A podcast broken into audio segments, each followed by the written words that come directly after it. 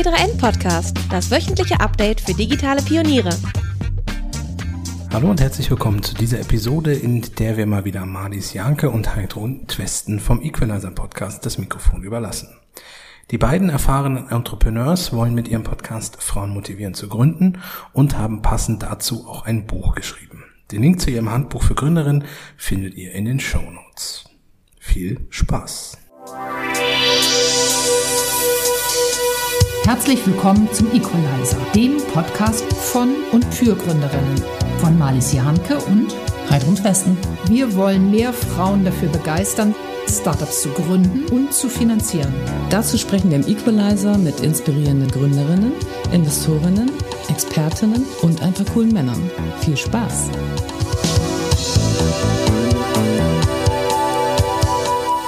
Wir sind heute in Berlin und freuen uns sehr, dass eine Fintech-Expertin bei uns ist, die 2021 den Digital Female Leader Award gewonnen hat und Mitglied des Fintech-Rats des Bundesministeriums für Finanzen ist und vor allem Gründerin von Right Capital. Herzlich willkommen, Christine Kiefer. Ja, herzlichen Dank. Ich freue mich sehr, hier zu sein. Liebe Christine, wir haben viel zu besprechen, aber bevor wir zu deinem Werdegang kommen, erklär doch bitte mal, was ist eigentlich Fintech? Was ist eigentlich Fintech?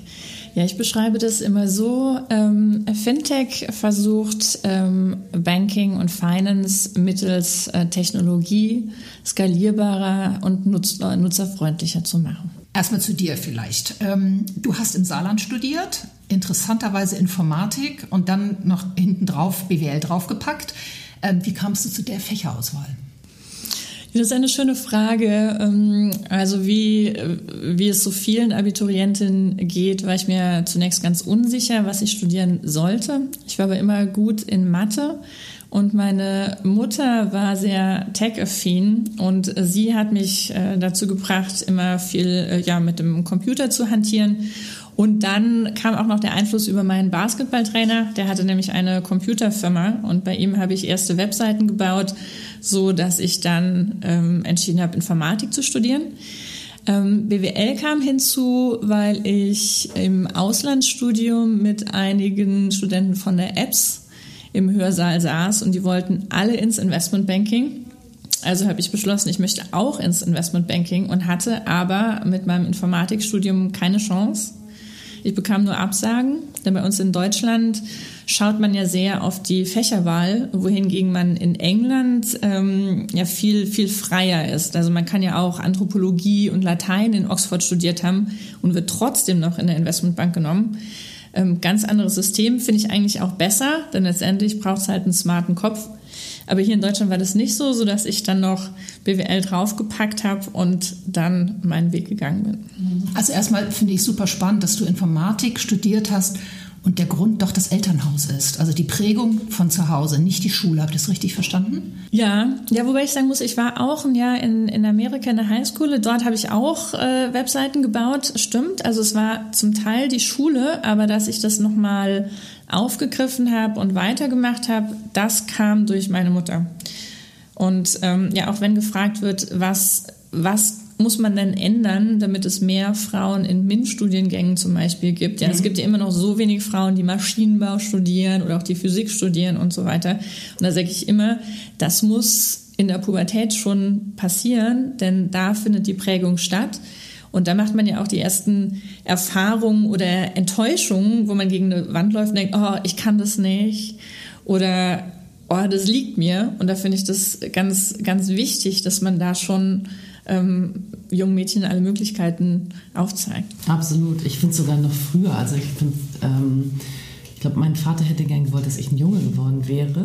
Und ich glaube, das hat auch einen ganz großen Einfluss darauf gehabt, dass ich später eben nicht so einen klassischen Frauenjob gemacht habe. Mhm. Also ich glaube, in der Pubertät ist wahrscheinlich schon zu spät, weil da ganz viele Prägungen schon da sind. Aber großes anderes Thema, können wir einen ganzen Podcast drüber machen. Ähm, Du hast gesagt, äh, dass du den Wunsch hattest, auch Investmentbankerin zu werden und bist dann ähm, nach London zu Goldman Sachs gegangen. Mhm. Wann und wie kam der Wunsch dann auf, danach für dich selber zu gründen? Also bei, ähm, bei Goldman war ich äh, im Bereich Equity Derivatives auf dem Trading Floor. Also ich habe mit, ähm, also bei mit den Tradern äh, gearbeitet und habe dort das ähm, Handelssystem und die Risikomodelle für den deutschen Markt mit programmiert. So, und ähm, das war aber eine sehr, sehr spezialisierte Tätigkeit. Also außer mir ähm, waren, hatten die meisten sogar ein Doppel-PhD, ja, waren Quantenphysiker oder Astrophysiker, also wirklich hochspezialisiert. Da war ich fast unterqualifiziert noch mit meinem äh, Doppeldiplom. Und es war zum Ende hin aber so eine spezialisierte Tätigkeit, also da hat, da hat man fast wie ein, wie ein Forscher so an seinem, allein für sich an seinem Modell gearbeitet. Und das war mir zu wenig Austausch mit anderen. Ich habe immer sehr gerne organisiert, also egal ob in der Schule oder in der Studienstiftung, ich habe immer gerne geplant, gemacht, organisiert mit, mit anderen. Und ähm, da wurde mir das zu einsam. Und gleichzeitig war ich ähm, in Studienzeiten schon in der Stiftung der deutschen Wirtschaft, die ja Unternehmertum fördert und sehr, sehr früh uns Studenten ans Unternehmertum ähm, rangeführt hat. Und das war immer so eine Idee, die ich im Hinterkopf hatte. Ähm, das habe ich mir aber einfach nicht zugetraut nach dem Studium. Das muss ich ganz offen sagen. Ja. Ähm, viele Kommilitonen, die haben ja schon ihre, äh, damals hat eigentlich jeder Webseiten gebaut. Da hatte jeder nebenbei so eine kleine Webagentur.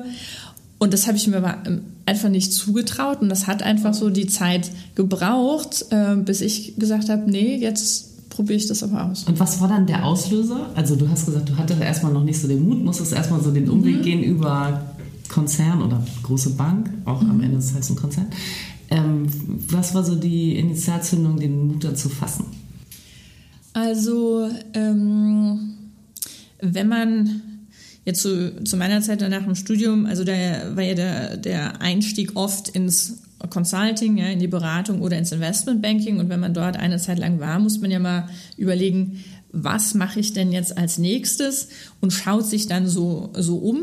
Und äh, ich wollte damals nach Berlin, das stand fest und habe mich dann nach Jobangeboten umgeschaut. Und ähm, da muss ich ganz ehrlich sagen, das war mein damaliger Freund, der gesagt hat, du wärst eine super Geschäftsführerin. Ja, also man braucht ja oft das Feedback und auch die Unterstützung von, von außen. Und ähm, so war das kein so ganz kalter Sprung ins kalte Wasser, weil ich ja nicht, äh, BPR habe ich nicht gegründet. Ich bin als angestellte Geschäftsführerin eingestiegen. So, so bekam ich zwar mit, wie baut man denn ein Startup auf, wie skaliert man das? Wir waren in der Skalierungsphase schon. Ähm, ohne, ohne gleich ähm, die, die Gründungsphase zu erleben. Also es war quasi so der, Einst der sanfte Einstieg ins Unternehmertum, würde ich sagen. Okay, also nochmal für die Hörer, du warst CEO bei BillPay oder Geschäftsführerin, mhm, genau. aber nicht Gründerin. Das Richtig. heißt, da musstest du noch nicht voll ins Risiko springen, sondern hast erstmal schlau, genau. geübt, äh, wie mache ich's, bevor du dann selber gegründet hast. Mhm. Genau. Also es war noch so ein bisschen behaglich und ein bisschen planbar, um dann den großen Sprung zu machen. Mich würde noch mal interessieren, hast du an der Uni ähm, Skills gelernt, die dir geholfen haben bei deiner neuen Karriereoption, nämlich Gründung? Oder hast nee. du dir das selber drauf geschafft? Nee, leider nicht. Also da muss ich sagen, ähm, Saarbrücken ist eine exzellente Informatik-Uni, aber fürs Unternehmertum würde ich doch äh, raten, nach Mannheim, nach München oder an die privaten Hochschulen zu gehen. Da hat äh, Saarbrücken bestimmt noch, noch Ausbaupotenzial, würde ich mal sagen. Und was fehlte dir oder was brauchtest du dann plötzlich mit der Gründung? Also es sind zum einen so die ganzen Formalien. Es ist ein, einfach ein Unterschied, ob man, ob man mal theoretisch in der Klausur äh, dargelegt hat, wie das funktioniert oder ob man sich selbst ähm, damit beschäftigt, wie funktioniert das jetzt mit dem Gesellschaftsvertrag, wie funktioniert das mit den ganzen Ämtern, wo gehe ich als erstes, wo gehe ich als zweites hin. Es sind aber auch so Sachen wie, ähm, wie Verhandlungen äh, beispielsweise, aber auch ähm, Vertragskonstruktionen zu erdenken oder zu bewerten. Und da geht es ja schon los, wenn man nicht alleine gründet, sondern mit einem zweiten oder mit einem dritten. Wie einigt man sich da am Anfang? Ja, was ist, wenn nicht jeder ähm, zu gleichen Teilen Geld oder Zeit mit einbringt. Ja, das sind ja häufig auch die, die, die Fragen, bei denen es schon, schon am Anfang scheitert. Ja, also bis man überhaupt da, dazu kommt, dass man irgendwie schön Kostenstellen, Kostenartenrechnung anwenden kann, wie man es an der Uni gelernt weiter hat. Weg dahin. Ja, da ist noch, da ist wirklich ein ganz weiter Weg. Da würde ich gerne noch ergänzen, also du hast jetzt nur deutsche Unis erwähnt. Ähm, ich habe die Erfahrung gemacht, dass das in England ganz anders schon vor 20 oder 30 Jahren war, dass man sehr viel stärker und natürlich nicht nur in England, sondern auch in den USA und Holland und so weiter, dass da dieses ganze Entrepreneurship-Thema viel weiter ist als in Deutschland. Also nur für unsere Hörerinnen, falls ihr mhm. noch an der Stelle seid. Laut eurer eigenen Kommunikation entwickelt ihr die digitale Privatbank des 21. Jahrhunderts mit mhm. Ride Capital. Mhm. Was bedeutet das konkret und was macht ihr genau? Also Ride ist ein Fintech aus, aus Berlin und wir haben uns auf die professionelle Vermögensstrukturierung spezialisiert. Das heißt, ähm, wir helfen Anlegern, Gründern und Investoren dabei, ihr Vermögen professionell zu strukturieren und auch zu verwalten. Ähm, das heißt, im ersten Schritt helfen wir ähm, unseren Klienten, eine vermögensverwaltende GmbH aufzusetzen. Denn wenn man einen größeren fünfstelligen Betrag oder einen kleineren sechsstelligen Betrag äh, schon angehäuft hat, dann, dann lohnt sich das in der Regel. Ähm, für diejenigen, die schon eine vermögensverwaltende GmbH haben und noch einen Steuerberater suchen, der sich auch auf dieses Nischenthema äh, spezialisiert hat. Da haben wir Steuerberater aus unserem Partnernetzwerk und wir bauen aber auch viele Tools für unsere Partner Steuerberater, damit sich das Ganze kostengünstig abwickeln lässt. Denn wenn man wenn man noch nicht zu den ganz äh, vermögenden Privilegierten gehört, dann stellt sich oft die Frage, wo, wo bekomme ich denn guten Rat? Ja, denn Notare, Rechtsanwälte, Steuerberater, die sind alle teuer und wenn man das auf eigene Faust versucht, dann kommt da direkt schon ein kleines Vermögen zusammen, was man nur an Beratungsdienstleistungen zahlt und wir möchten das weitestgehend digitalisieren und automatisieren. Mhm. Und unsere Kunden ähm, sind ja zum, zum großen Teil sind das im Moment Anleger, die ja die letzten zwei Jahre äh, in der Pandemie schlau ihr Geld selbst angelegt äh, haben. Und da sehen wir auch einen Trend, also weg von dem Vermögensverwalter, weg zu dem Bankberater hin zur, ähm, zum Self-Service. Mhm. Also sind alles Leute, die das über eine digitale Plattform versuchen. Ja. Ist ja insgesamt ein Trend auch mit jetzt Tomorrow äh, oder N26, also so selber sein, sein eigener Trader zu werden. Richtig. Ein bisschen mehr genau. am Drucker zu sitzen. Ähm, da hätte ich jetzt noch zwei ganz konkrete Fragen. Ich bin ja so als Kapitalmarktmanager auch sehr KPI getrieben. Mhm. Ähm, ab welcher, ähm, also erste Frage, ab welcher sage ich mal, Größenordnung von Vermögen macht es Sinn, mit euch zusammenzuarbeiten? Oder von nicht Vermögen, sondern Vermögen, was man über euch dann mhm. sozusagen managen will? Und äh, was kostet das bei euch? Ab wann sich das lohnt, das hängt natürlich von vielen individuellen Faktoren äh, zusammen.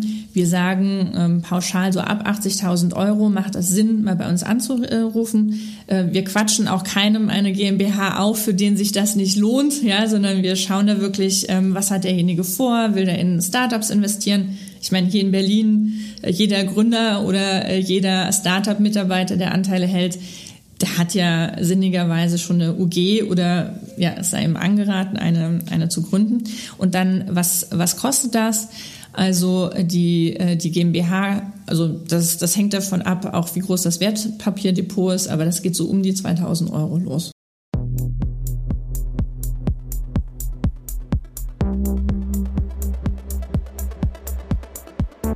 Du bist Open Source Entwicklerin oder Software Freelancerin? Das Media Tech Lab des Media Lab Bayern ist das Förderprogramm, das Open Source EntwicklerInnen und die Medienbranche zusammenbringt. In einer bis zu sechs Monate langen Projektarbeit kannst du deine eigene Idee oder eine unserer Projektideen umsetzen und das zeitlich und örtlich flexibel. Du kannst für deine Idee bis zu 50.000 Euro Förderung erhalten und unsere Coaches und andere Tech Fellows stehen dir bei deinen Herausforderungen zur Seite. Entwickle jetzt deine Idee in einem innovativen und nerdig verrückten Umfeld. Mehr Infos findest du auf media-tech-lab.de. Äh, mich würde noch mal interessieren, wie technologiegetrieben ist das denn? Denn ihr könnt es ja nur kostengünstig anbieten, wenn ihr das softwarebasiert macht, nehme ich mal stark an. Richtig, genau. Also äh, das ist sehr technologiegetrieben. Also gerade bei der, bei der automatisierten äh, Wertpapierverbuchung, die wir anbieten, da war das bisher so, dass die Steuerberater Ja, die, also bei der große Unterschied, vielleicht muss man erstmal erklären, wenn ich privat trade, dann ähm, zahle ich ja einfach 25 Prozent auf alles. Und die Depotbank kümmert sich schon äh, direkt darum. Ich habe eigentlich nichts mit der Steuererklärung zu tun. Aber wenn ich über eine GmbH trade, dann muss halt jeder Trade einzeln verbucht werden. Und viele Steuerberater ähm, tippen da jeden, jeden Kontoauszug einzeln ab. Und das macht das natürlich sehr, sehr teuer. Jetzt über das letzte Jahr haben sehr viele Menschen angefangen zu investieren, was ich sehr, sehr gut finde, also dass sich Deutschland von einem Land der Sparer hin zu einem Land der Anleger bewegt. Äh, das ist super. Ähm, es hat auch, auch viele gegeben, die jetzt mit Daytrading angefangen haben. Und bei so vielen Trades, da kommt natürlich einiges an Steuerberaterkosten zusammen. Und äh, das haben wir, aber das haben wir komplett digitalisiert, denn alles, was man als Regel formulieren kann, das kann man ja auch programmieren. Ist das eine Größenordnung, über die ihr euch selber definiert? Also wie viel vermögensverwaltende äh, GmbHs ihr betreut oder wie viel ihr gründet für eure Kunden? Ist das ein KPI für euch? Und wenn ja, ja in welcher Größenordnung müssen wir dich einsortieren? Ja, also wir gründen derzeit 50 GmbHs im Monat. Wow. Ja, das schon, ja, und wollen gerne auf die 100 im Monat äh, kommen. Okay, toll. Was sind eure wesentlichen USPs? Also ich sehe natürlich schon so einige. Die wesentlichen USPs, also wir bewegen uns an einer Schnittstelle vom Gesellschaftsrecht, Steuerrecht und äh, Investieren. Und ähm, bisher brauchte man für alles einen anderen Experten. Ja, die Anwälte betonen immer, sie machen aber keine Steuerberatung. Der Steuerberater sagt immer, ja, wir machen aber keine Rechtsberatung. Und wir bewegen uns an der Schnittstelle von allen diesen Disziplinen, dürfen natürlich auch keine Einzelfallberatung machen, aber alles Wissen, was es in diesem Bereich gibt, das versuchen wir möglichst einfach und nahbar darzustellen und den Leuten die Angst davor zu nehmen, die, die eigene GmbH zu gründen. Mhm. Für eure eigene Gründung ähm, gab es da Hürden und Probleme, wo ihr gesagt habt, okay, das war jetzt schwer? Nee, bei unserer, unserer eigenen Gründung eigentlich äh, nicht, muss ich sagen. Also weil, weil ich das ja dann doch äh, schon mal gemacht hatte und auch mein, äh, mein, ähm, mein Mitgründer. Wir haben erstmal angefangen, gemeinsam in Immobilien äh, zu investieren, wo es auch so funktioniert, dass wir für jedes Projekt erst eine GmbH gründen. Und von daher war das schon irgendwie für uns die zehnte GmbH oder so, die wir gegründet haben. Von daher hatten wir dann schon ein bisschen Übung. Aber man muss wirklich sagen, auch hier Übung macht den Meister. Man lernt einfach mit jeder Gründung, mit jederlichen, jeder steuerlichen Erfassung lernt man nochmal was dazu. Ja, na klar. Du hast gemeinsam mit Felix Schulte gegründet. Mhm. Wie kam das? Wie findet sich sowas? Ähm, also wir haben uns eigentlich übers Segeln kennengelernt. Ähm, und er hat auch einen ganz interessanten Hintergrund. Also er hat eigentlich, kommt er aus dem E-Commerce. Er hat ein E-Commerce-Startup in den USA, in Boston und Berlin aufgebaut und verkauft und hat danach im Private Equity Immobilienfonds eine, einer seiner Investoren angefangen zu arbeiten, der aber alles andere als digital operierte, was Felix sehr, sehr störte. Und er hat genau wie ich gesehen, dass es ab einem bestimmten Vermögen sehr, sehr einfach ist, ähm, gute Investitionsmöglichkeiten zu finden. Ab da, auch wenn man die 200.000 Euro Grenze überschritten hat, dann sieht man, dann bekommt man auf einmal die ganzen Möglichkeiten. Aber wenn man eben ein Stück darunter ist, eben noch kein professioneller Investor, dann fällt der Vermögensaufbau wesentlich schwerer. Und von daher, das war, das hatte ich bei, bei Goldman gesehen, das hatte, das hat ihn so umgetrieben. Wir waren auch gleichzeitig beide total genervt von unserem Steuerberater. Das war mal sehr undurchsichtig, das war unwahrscheinlich teuer, dass wir gesagt haben, also in dem Bereich, in dem Bereich machen wir erstmal was. Und wie kommt dann die Aufteilung? Also wer macht was bei euch und wie ist der Prozess gewesen? Oder war das von vornherein klar, wer was macht? Die, die Aufteilung ist so, ich kümmere mich um Tech, Product, um Operations. Also im Großen und Ganzen kann man sagen, um alles, äh, ich bin quasi der Innenminister. Ich ja, kümmere und mich alleinige um, Geschäftsführerin bist du. Ich kümmere mich, genau, ich kümmere mich um, um Prozesse. Ähm, Felix äh, kümmert sich um alles, was nach außen gerichtet ist, also um, um Marketing ganz besonders, um Business Development. Und Felix ist auch unser, unser YouTube-Star. Also wenn ihr Right Capital auf YouTube sucht, dann bekommt ihr dort äh, Stunden und Stunden von tollen Steuertipps äh, von Felix zu sehen und zu hören. Finde ich spannend. Dazu kommen wir später nochmal, die Aufteilung zwischen euch als Team. Mhm. Ähm, aber zum Thema Team, das ist eine Frage, die ganz viele Gründer und Gründerinnen umtreibt. Wie finde ich einen Co-Founder? Und deswegen würde ich gerne nochmal, wenn du magst, mhm. nachfragen zum Thema, ihr habt euch über Segeln kennengelernt. Mhm. Gibt es da irgendwas, äh, was andere Gründer davon lernen können? Also wie habt ihr euch über Segeln kennengelernt? Ich habe tatsächlich auf Facebook jemanden äh, gesucht ähm, äh, für, für die Atlantiküberquerung. Er hatte ein Boot, er hatte auch äh, die Vorstellung und so kamen, kamen wir eigentlich zusammen über die, ach, über die Eva Jeratsch, die kennt ihr vielleicht mhm. auch. Äh, die hatte ihn da getaggt und habe gesagt, ah, ihr habt beide irgendwie verrückte Ideen, sprecht doch mal. Also kamen wir zusammen. Ähm, also mit dem Segel muss ich auch sagen, das ist eigentlich ein ganz guter Test, ob man zusammenarbeiten kann. Mhm. Wir haben schon häufiger mal überlegt, dass wir auch so fürs Management-Team mal über, über Segelwochenende rekrutieren, da merkt man nämlich sehr schnell, versteht der andere ohne viele Worte, was man, was man meint.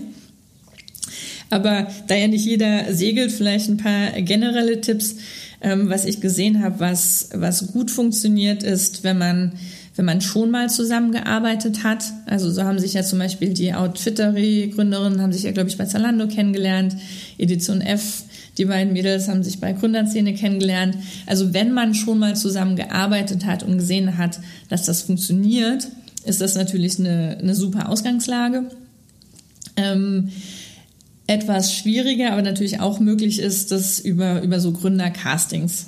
Also eine Freundin von mir, die, die Susanne Krehl, auch eine Fintech-Lady, ähm, die habe ich ja über, ich glaube, so ein Jahr mitbegleitet bei dem ähm, Prozess das ist schon, ähm, auch wenn man eben nicht gerade frisch aus der Uni kommt, ist das schon, äh, schon eine, eine, heikle Sache, weil der ja total viel äh, mit reinspielt. Hat der andere auch Familie, hat er nicht, wie viel Sicherheitsbedürfnis hat er mhm. und, und so weiter. Ähm, und, und ein Co-Founder will natürlich gut gewählt sein. Ne? Das ist ja wie eine, wie eine Ehe sozusagen, die man da eingeht. Absolut. Nun seid ihr ja ein sogenanntes diverses Team. Hat das Vorteile? Also nehmt ihr verschiedene, du hast ja beschrieben, was du, dass mhm. du, äh, also Außeninnenminister, die Rollenverteilung ja, ja. hast du erzählt. Ja. Ähm, ähm, siehst du Vorteile, dass ihr ein diverses Team seid? Ja, ähm, ja, absolut. Also auch divers jetzt nicht nur im, im Sinne Männlein, Weiblein, sondern dass wir wirklich ganz unterschiedlich gestrickt sind, unterschiedlich äh, denken. Also Felix äh, prescht viel mehr nach vorne. Er sagt immer Umsatz, Umsatz, Umsatz. Ähm, ich sage immer, wir müssen das jetzt alles erstmal mal ordentlich machen. Ja, also wir haben so, so zwei Kräfte, die da immer ähm, ja, in gegenteilige Richtungen ziehen. Und ich glaube, dass wir aber so wirklich bei der goldenen Mitte ankommen. Ja, also ich kenne ja auch Startups, wenn, wenn alle nur vorauspreschen und sich keiner quasi äh, drum kümmert, dass auch die Prozesse ähm, sauber aufgesetzt werden, dann fährt das irgendwann vor die Wand, denn es gibt ja auch so langweilige Sachen wie Compliance und Datenschutz und so weiter. Da muss man auch als junges Startup drauf, drauf Wert legen. Ähm, genauso habe ich aber auch schon Produktmanager erlebt, die einfach so akribisch und minutiös am Anfang arbeiten, dass man einfach nicht vorankommt und dass die Firma stirbt, bevor man den ersten Kunden Total hat. absolut richtige Einschätzung, würde ich sagen. Ähm, was ich jetzt witzig finde oder interessant finde, dass du die Innenministerin bist und er der Außenminister in Anführungsstrichen, mhm. weil im Moment wenn ich jetzt ein Startup gründen würde mit einem Mann zusammen, dann würde ich den zu Investoren schicken, um den männlichen Bias da zu befriedigen. Also mhm. die Investoren, männlichen investieren ja am liebsten in Minimis, die von der gleichen Uni kommen und die gleiche Hautfarbe haben und so.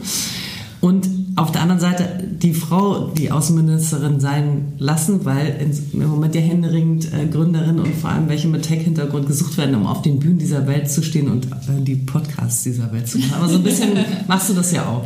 Nee, das stimmt schon. Also so was PR angeht, Interviews, ähm, das mache schon auch ich, eigentlich mehr als Felix. Ich würde eher sagen, Felix ist vielleicht so die, die Marketingfigur, weil er einfach, ähm, also Steuern ist mittlerweile sein Lieblingsthema geworden und da kann er wirklich ewig, ewig, ewig. Also eher für den Produktbereich. Richtig, genau. Nochmal ein bisschen zurück zur Gründung. Ähm, habt ihr oder hast du strukturiert, wie du vorgehst, sehr klassische Methoden wirklich gewählt? Also bist du rangegangen über Design Thinking oder hast du nach den Logiken des Lean Startups äh, gearbeitet? Nee, tatsächlich nicht. Ja, also wir sind, ähm, also ursprünglich äh, sind wir mit der Idee zusammengekommen, eine Art äh, digitalen Private Equity Fonds zu gründen. Also wir haben erstmal angefangen mit Immobilieninvestments, ja, mhm. haben uns dann an das Thema herangewagt, Immobilien auf der Blockchain, was immer noch als Nebenprojekt läuft. Also da sind wir immer noch im Regulierungsprozess. Und alle, ich würde mal sagen, alle Produktlinien, die wir anbieten, die wurden, die waren immer kundengetrieben. Es war so für die Immobilieninvestments, ähm, da haben wir die, quasi jeder, der 100.000 Euro anlegen wollte und das privat einlegen wollte, haben wir gefragt, sag mal, hast du das nicht schon mal überlegt mit der vermögensverwaltenden GmbH? Also du scheinst doch da ein guter Kandidat für zu sein. Und so kam das, dass wir einfach so viele Gründungsberatungen gemacht haben und immer wieder dasselbe erklärt haben, dass ich gesagt habe, du, jetzt lass doch dafür mal eine digitale Strecke schreiben. Ja, das also so als Self-Help-Apps, so funktioniert äh, quasi unser Gründungsservice, damit wir das nicht immer wieder erklären müssen. Und dann alle, alle weiteren äh, Dienste, auch wie unser Admin-Service oder die automatisierte Wertpapierverbuchung, das war alles kundengetrieben. Und wir haben einfach sehr viel mit Kunden gesprochen und gesagt, womit verbringt ihr eure Zeit, was nervt euch, was ist teuer, was ist lästig und haben dafür ein Tool nach dem anderen gebaut. Wir haben gerade eben über PR und Marketing schon so ein bisschen gesprochen. Mhm. Ähm, ein Step, einer der wesentlichen Steps ist ja für ein Startup, den ersten Kunden zu akquirieren und dann ja, die darauffolgenden, um, um zu skalieren. Mhm. Ähm, wie seid ihr da vorgegangen, ähm, von Anfang an ähm, auf euch aufmerksam zu machen? Was waren so die Steps? Habt ihr an Wettbewerben teilgenommen, äh, PR gemacht? Also ich würde es jedem raten, an diesen Wettbewerben teilzunehmen und mehr PR zu machen, als wir das gemacht haben. Also das ist tatsächlich das, was ich besser machen würde oder da sehe ich immer noch total viel ähm, Verbesserungsbedarf bei uns. Ähm, wir sind einen anderen Weg gegangen. Also wir sind erstmal so über über ähm, bekannten äh, Geschäftspartner, Freunde gegangen. Also wirklich erstmal mit dem Netzwerk haben wir gemeinsam investiert und ähm, und äh, live gegangen mit allen ähm, Services, die wir aktuell anbieten, sind wir letztes Jahr im September und da fiel uns ja aber auch eine Gesetzesänderung in, in den Schoß, also die speziell für, für Trader Übles bedeutete. Also das war eine Gesetzesänderung zur Verlustverrechnung von Termingeschäften, ist, die, ist dieser Monsterbegriff. Und ähm, weil das innerhalb der, der Trader-Foren, der Trader-Communities so hochkochte, das Thema, ähm, war das für uns aber ein leichtes, da Kunden zu gewinnen. Also sobald wir live waren mit der Webseite, trudelten wirklich ohne viel Werbung auch schon die, die ersten Bestellungen ein. Und wir müssen sagen, ähm, da wir, da wir zum guten Stück die Arbeit der Steuerberater digitalisieren, bekommen wir auch äh, sehr viel Zuspruch von den Steuerberatern. Ja, also von daher ist unser Gesch Geschäftsmodell quasi ein B2C, aber auch ein B2B2C-Modell, okay. so dass wir da sehr viel über unsere Partner Steuerberater, Notare und Rechtsanwälte ähm, Multiplikatorgeschäft. Ja, ganz genau. ganz genau. Ja, klasse. Nochmal einen Schritt zurück äh, zum Thema Wettbewerbe. Das empfiehlst du äh, mhm. potenziellen Gründerinnen. Äh, jetzt haben wir natürlich gelesen, herzlichen Glückwunsch, du hast in diesem Jahr äh, den äh, Digital Female Leader Award äh, gewonnen ähm, in der Kategorie Money Fintech. Mhm. Ähm, hast du dich da selber beworben? Ähm, ist das ein Weg, der viel Aufmerksamkeit generiert? Ist das ein, ein empfehlenswerter Weg? Also ich hatte mich tatsächlich nicht selber beworben. Okay. Ich dachte eigentlich, es wäre der Felix gewesen, aber das war eine andere Fintech-Lady. Das war die Susanne Krehl, die ich vorhin schon erwähnte. Das, äh, die, die hat mich dafür oh, ähm, quasi ähm, nominiert. nominiert. Genau, ja, also da war ich äh, sehr überrascht, habe mich aber natürlich sehr, sehr gefreut. Also hier nochmal vielen, vielen Dank, liebe Susanne. Und ähm, ja, der hat schon sehr viel Aufmerksamkeit äh, generiert. Das haben die Organisatoren, die DJ auch wirklich toll gemacht, weil es ja in, Im letzten Jahr gab es ja leider keine Preisverleihung. Ja, das ist ja eigentlich der krönende Abschluss, wenn man da über den roten äh, Teppich geht und da quasi wie seinen Oscar entgegennimmt. Ähm, das war dieses Jahr für mich wesentlich unglamouröser. Und zwar hatte ich hier nur so ein DHL-Zettel im Briefkasten und musste mir mein Ding dann von der Esso-Tankstelle, von der Packstation abholen gehen. Das war ein bisschen traurig, der, der Abend. Aber dann hat es ja auch noch diesen, äh, diesen Film gegeben von, von Amazon. Da haben wir eine Dokumentation über Gleichstellung, Gleichberechtigung ähm, produziert.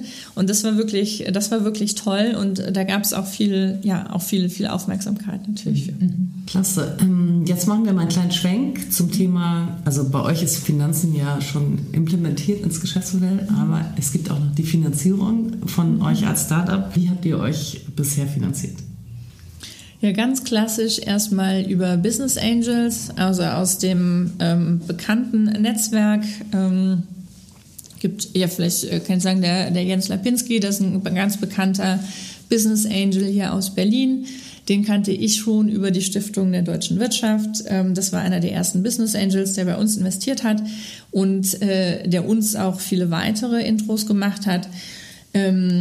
Ähm, und neben den Business Angels haben wir mittlerweile auch ähm, einen äh, VC-Fonds an Bord, ein Family Office und auch die IBB. Wie ist es dir als Frau beim Fundraising gegangen? Hast du da ähm, oder hast du es selber gemacht oder hat das dein Co-Founder? Ist der in die Gespräche gegangen? Hast du da irgendwie? Also das haben wir ähm, zu gleichen Teilen gemacht, ja, weil wir beide unser Netzwerk genutzt haben. An dieser Stelle würde ich auch betonen, also beim Fundraising ist das Netzwerk das A und O. Also auf jemanden zuzugehen, äh, den man überhaupt nicht kennt, mit dem man noch nie etwas zu tun hatte und danach Geld zu fragen, das ist wirklich komisch, sondern man sollte, also wenn man ein Gründungsvorhaben hat, möglichst vorher schon seine Fühler ausstrecken, vorher schon mit Leuten sprechen, sodass es dann, wenn es drauf ankommt, man einen warmen Kontakt hat. Ja, Finde ich einen ja. sehr wichtigen äh, Tipp. Saßen dir dann auch mal Ladies gegenüber? Oder waren auf Investorenseite nur nee, Männer? Stimmt. Also das, wo wir das fragt, also das ist eine sehr gute Frage. Äh, nee, ich habe da immer nur mit Männern geredet. Das stimmt. Bis auf, also wir haben ähm, wir haben äh, einmal die die Dame von Auxor an Bord. Das stimmt. Auch die Raffaela Rhein, also einen weiblichen Business Angel haben wir an Bord. Ansonsten sind es durchweg Männer. Ähm, ich, es, ich fand das in Ordnung.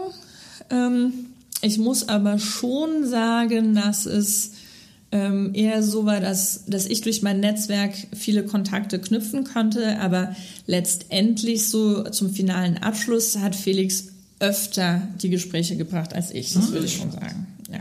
Mhm smarte Aufteilung. Ja. Macht ja einfach manchmal Sinn, die Strukturen zu nutzen und an anderer Stelle dann ähm, versuchen zu versuchen, sie zu verändern, so im Hintergrund. Was, was gut funktioniert hat, möchte ich vielleicht auch sagen, oft gab es auch, also jetzt so bei den letzten Gesprächen gab es eigentlich so eine Dreiteilung zwischen jemand hat den ersten Schritt gemacht, häufig war, war ich das, dank meines großen Netzwerks, habe dann aber auch den Felix vorgestellt, der dann nochmal seine Sicht der Dinge oder, oder quasi so seine Sales-Business-Development-Perspektive reingebracht hat und dann aber auch mit einem unserer Business Angels im Bunde, der dann nochmal erklärt hat, warum er investiert hat und so ähm, konnte man dann sehr, sehr gut weitere genau. Investoren an, an ja. holen. Ich glaube, ja. wenn man erstmal sozusagen die ersten Hürden genommen hat und schon zwei, die drei... Die ersten sind die schwierigsten, genau. ja. Also wirklich ja. so die ersten Business Angels zu mhm. überzeugen, das ist wirklich, oder so die erste, würde man sagen, halbe Million ist die, ist die allerschwerste. Und danach, weil dann hat man auch schon mehr vorzuweisen, dann hat man schon einen kleinen Track Record, dann hat man auch schon Kunden, Kundenstimmen. Danach wird es einfacher.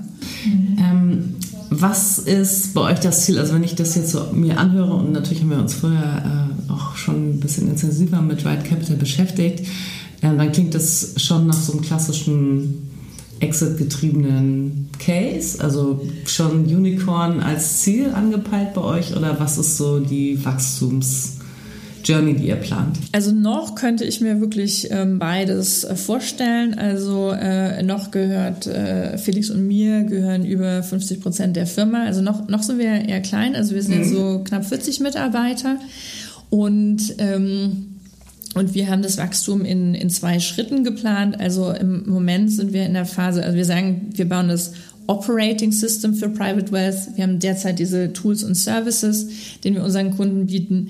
Aber wo es dann im nächsten Schritt darauf hinausläuft, ist, dass wir auch ähm, Investitionsmöglichkeiten anbieten. Denn das ganze Geld, das über uns strukturiert und verwaltet wird, das, das möchten die Kunden ja auch anlegen. Wir werden sehr oft gefragt, ja, seid ihr denn auch Vermögensverwalter?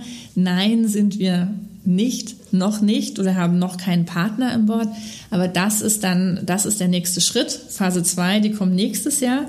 Und ähm, da können wir uns vorstellen, auch nochmal wesentlich mehr Kapital aufzunehmen. Wow, spannend. Du sagtest eben, ihr habt schon eine ganze Menge Mitarbeiter. Ähm, wie, wie hast du die ausgewählt ähm, und wie ist das Team zustande gekommen? Also auch hier, ja, es ist immer die Frage, ähm, auch in den Diversity-Gesprächen, wie man idealerweise hiren sollte. Das stimmt natürlich für eine große Firma, die da auch viel, viel Geld reinstecken kann, ähm, äh, die HR-Abteilung professionell aufzustellen. Am Anfang, wenn man noch klein ist und noch keine und noch unbekannt ist, ist es total schwer. Und auch das geht erstmal äh, nur übers Netzwerk. Ähm, wir haben einige Mitarbeiter über Podcasts rekrutiert, die einen Podcast von mir gehört haben, cool. gesagt haben, hey, das klingt irgendwie cool oder hey, ich interessiere mich auch fürs Traden. Also wir sind sowieso bei Ride, also alle Mitarbeiter sind total Trading interessiert. Ja, wir haben auch eine, jeden Freitag in unserer Internal Academy lernen wir auch über Knockouts, Derivate, äh, Immobilieninvestments ähm, und so weiter. Aber ähm, ja, am Anfang ist es schwer, der klassische Weg, aber auch hier ähm, über, über LinkedIn ganz einfach, also ganz klassisch über Annoncen sind wir da gegangen, um Mitarbeiter zu finden. Und wie man auswählt, naja, dass jemand einfach gut ins Team passt. Ähm, dass jemand, hm? Segelwochenende. Ja, segeln waren wir noch nicht mit unseren, äh, wir waren am, am See waren wir immerhin, also Seewochenende, noch kein Segelwochenende. Aber dass jemand auch einfach die Passion für das Thema mitbringt, das ist halt ganz wichtig. Nun verändert ja eine Teamgröße auch vermutlich deine und die Aufgabe deines Partners. Äh, mhm. Wie viel traut ihr euch denn zu? Was ist so eine Zielgröße, wo ihr sagt, bis dahin wollen wir ein Team aufbauen? Ach, also wir hatten, also Felix hatte ja schon über 300 Mitarbeiter und ich bei BillPay auch schon über 100. Also von daher sind dem kein, kein Limit gesetzt. Ähm, es ist eher die Frage, ähm, wie geht man sinnvoll beim Teamaufbau vor? Denn es ist nämlich ein Unterschied, ähm, passt man noch alle in einen Raum. Ja, also bis Dezember haben wir noch in einen Meetingraum gepasst. Und jetzt auch nach der Pandemie, also wir würden gar nicht mehr alle in unsere Office-Räume passen. Und genauso muss sich natürlich auch die Teamstruktur verändern. Also jetzt sind es ja nicht mehr nur Felix und ich, sondern ein Management-Team mit nochmal Teamleitern darunter. Also die Organisationsentwicklung, das ist jetzt absolut das wichtigste Thema für uns. Und die größte Herausforderung. Und die größte Herausforderung, ja, absolut. Also von 10 auf 50 zu kommen, das ist ein wichtiger Schritt, weil da muss man ja auch Mitarbeiter, die vorher vielleicht auf gleicher Stufe waren, da muss man halt einen befördern und dass das alles gut vonstatten geht, das ist dann die Kunst. Strukturen schaffen. Strukturen schaffen, ganz genau. Verantwortung abgeben. Richtig, Verantwortung abgeben, das ist auch ein sehr, sehr wichtiger Punkt. Die Mitarbeiter ähm, haben, die sie auch annehmen und nicht nur die Kompetenz wollen, sondern auch dann dafür gerade stehen. Richtig, genau. Und grundsätzlich ist es ja so, dass Gründer nicht unbedingt auch gute Manager von großen Einheiten sind. Mhm. Ähm, kann ich für mich selbst bestätigen. Ich weiß, dass ich nicht jemand bin, der gerne Teams über 100 Leuten führt. Das ist einfach nicht mein Ding. Ich mache mhm. lieber was Neues. Mhm. Ähm, siehst du bestimmte Eigenschaften oder Mindsets, äh, die man als Gründer ähm, braucht, der dann auch Unternehmer bleiben will? Ja, das ist eine sehr gute Frage, weil ähm, und das ist auch ein Unterschied zwischen äh, Felix und mir. Felix ist lieber jemand, der so Sachen erdenkt, sich aber nicht so gern mit den Details ähm, beschäftigt. Ja, und äh, so ein Manager, und das hat man ja auch gesehen, als, als Rocket groß wurde, wurde ja bei, wurden ja ganz die McKinseys und so weiter, alle so als Manager geheuert ab einem bestimmten Zeitpunkt, eben wenn das Unternehmerische nicht mehr so wichtig war, sondern das Management, also dass man wirklich eben mhm. minutiös Details und Prozesse durchdenkt, dass das wichtiger würde. Und von daher ähm, stimmt es, es ist nicht jeder Gründer dafür geeignet, ein Startup bis zu den 50, 100 oder 500 Mitarbeitern zu bringen, zumindest nicht, ähm, nicht permanent in derselben Rolle. Ja, ja. Es, es, hat ja auch äh, in anderen Startups, habe ich auch miterlebt, dass Gründer auch gesagt haben, naja, ich will aber vielleicht lieber bin ich doch nur Produktmanager, weil ich arbeite so gerne am Produkt, aber es muss eigentlich jemand anderes Geschäftsführer sein.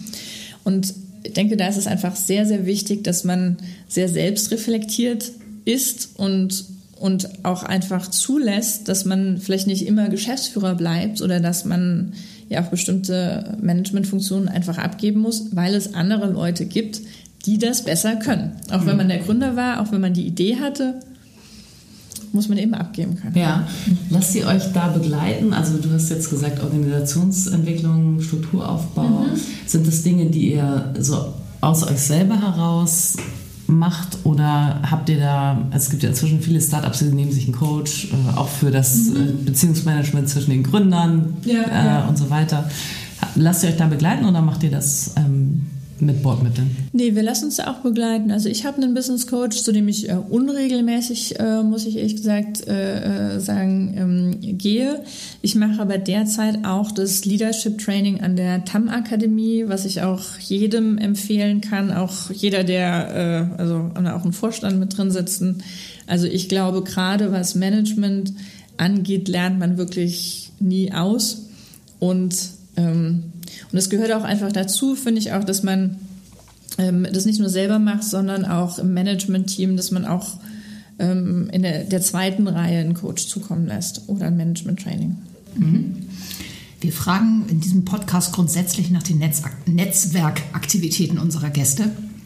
Die Frage erübrigt sich ein bisschen bei dir, denn ich sagte ja schon eingangs, ähm, dass du ein ganz tolles Netzwerk gegründet hast, vor einigen Jahren, soweit ich es verstanden habe, die Fintech Ladies. Mhm. Ähm, ich gehe davon aus, dass alle Fintech-Ladies an der Digitalisierung der Finanzbranche ähm, arbeiten. Was ist euer Ziel? Was ist das Ziel des Netzwerkes? Als ich nach Berlin gekommen bin, da war ich oft äh, allein auf weiter Flur, also sowohl ähm, also als, als Frau im Fintech-Bereich oder als Frau als Geschäftsführerin und, oder Gründerin. Und da ging es mir darum, mit anderen Frauen zu connecten. Zum einen ging das sehr gut über die Ladies Dinner, die damals noch von der Verena Pauster organisiert worden waren. Ähm, und das war, das war ein super Forum, um andere Gründerinnen kennenzulernen, aber da war dann oft keine aus dem Fintech-Bereich. Ja, und ich wollte einfach andere Frauen finden, die sich eben auch für Fintech interessieren. Und, und das ist auch einfach das Ziel des Netzwerks, all diese noch sehr rar gesäten Frauen zusammenzubringen, weil die sehr, sehr oft, also bei unseren Events geht's immer los mit, ach, so viel andere Frauen, ich, ich bin sonst immer die Einzige. Das ist wirklich so das, der Aha-Moment, der da oft ähm, äh, passiert. Und, und in erster Linie geht es deswegen einfach darum, die Frauen auf ihrem Berufsweg zu stärken. Hm. Und geht es auch um Wissenstransfer? Also, oder was ja, macht ihr für Events? Absolut. Also, ähm, wo, wovon ich nicht so viel halte, sind diese reinen Networking-Events, wo man wirklich äh, nur, nur anstößt und ein Schwätzchen hält. Ähm, mir geht es wirklich darum, eine, also tiefgründige Verbindungen aufzubauen und auch etwas zu lernen bei jedem Event. Deswegen haben wir immer ein, ein Impulsgespräch was es aber dann auch leichter macht, darauf aufzubauen, Fragen zu stellen, ähm, ja, Verbindungen aufzubauen.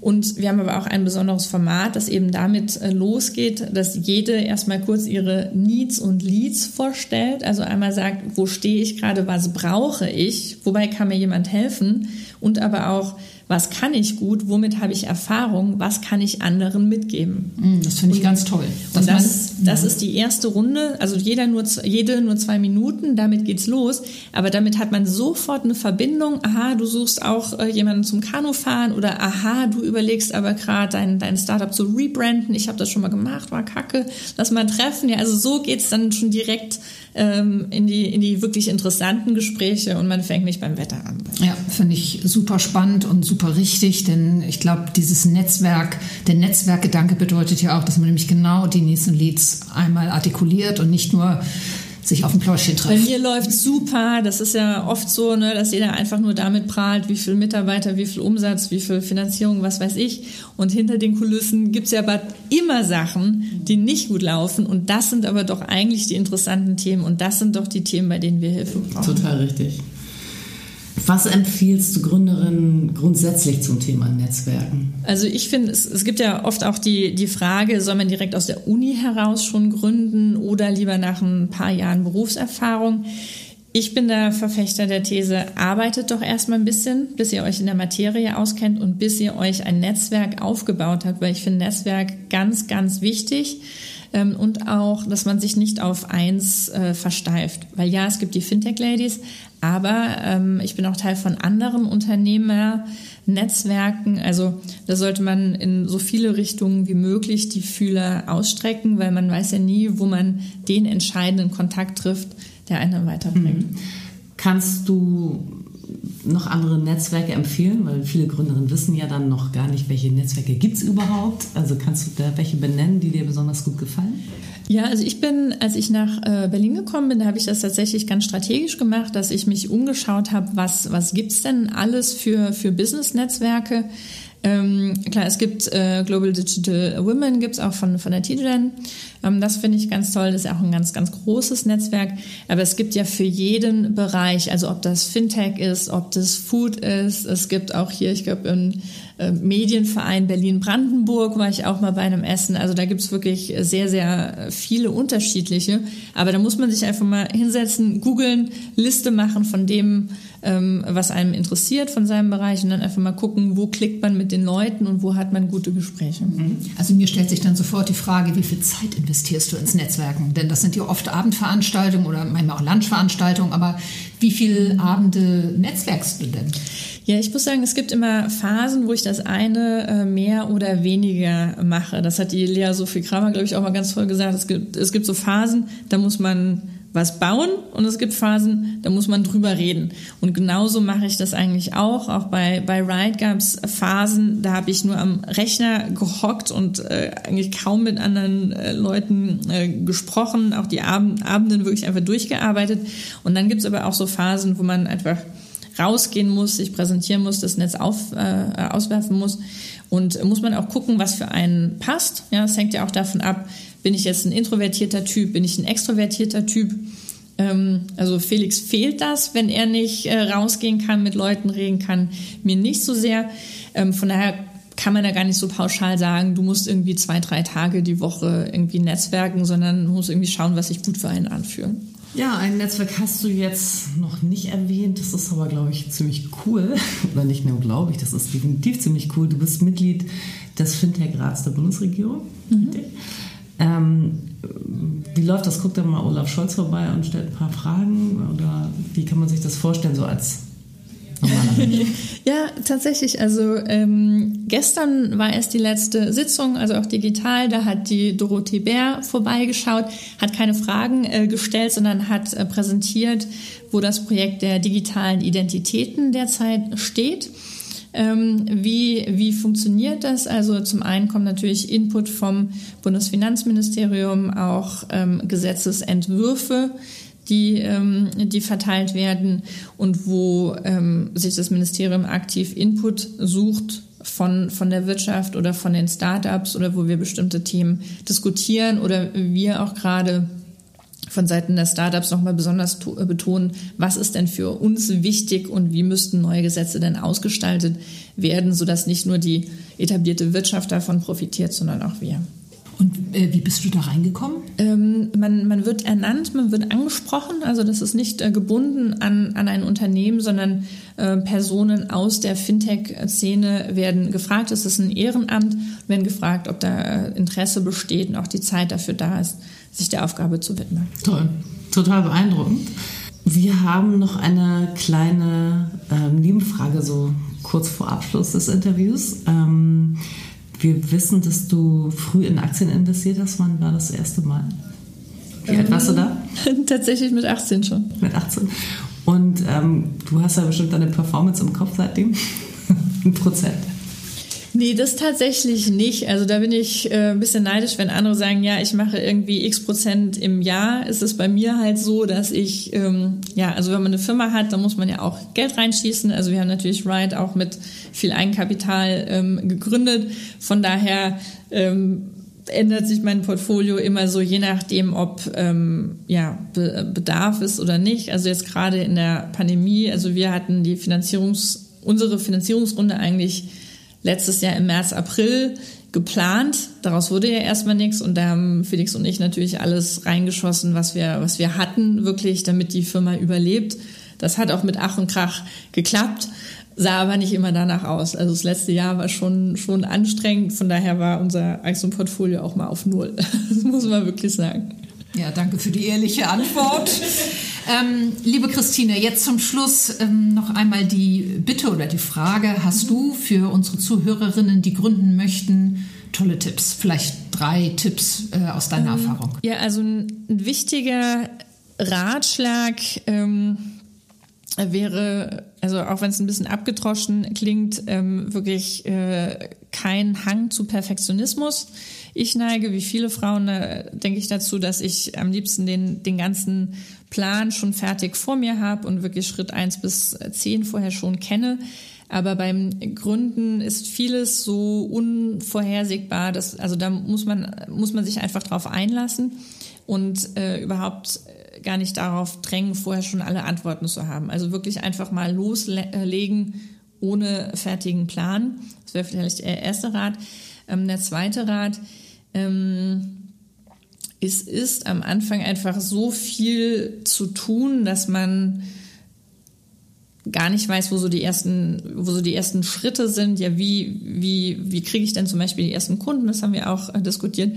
Aber hier hat man heutzutage so viele Möglichkeiten. Man kann ja so leicht und billig heutzutage Prototypen produzieren lassen oder über Social Media. Es ist ja so leicht, einfach einen Instagram-Kanal aufzusetzen oder einen YouTube-Kanal, einfach sich selbst zu filmen, Fotos zu machen. Also das ist ja heutzutage viel leichter und billiger, als das früher war. Von daher kann man da erstmal im Kleinen loslegen. Ähm, ja, genau. Also wer eine Idee hat, äh, auch im E-Commerce-Bereich, also kann man ja einfach mal 100 Stück produzieren lassen, auch einfach mal ähm, und hier vielleicht auch einfach bewusst ein Budget beiseite setzen, das man verlieren kann. Weil es ist utopisch, dass jeder Cent, den man in seine Unternehmung steckt, auch wirklich äh, Profit generiert, sondern man muss oft einfach mal ein paar tausend Euro in eine Richtung investieren, die dann äh, einfach dazu dienen, dass man was Neues gelernt hat ja.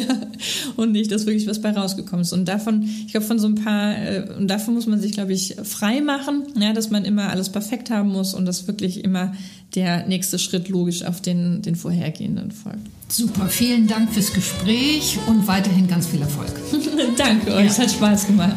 Also war total inspirierend. Ich bin sehr beeindruckt und ähm, wünsche euch weiterhin ganz, ganz viel Erfolg mit White Capital, aber ich bin auch sicher, dass er kommt. Vielen Dank.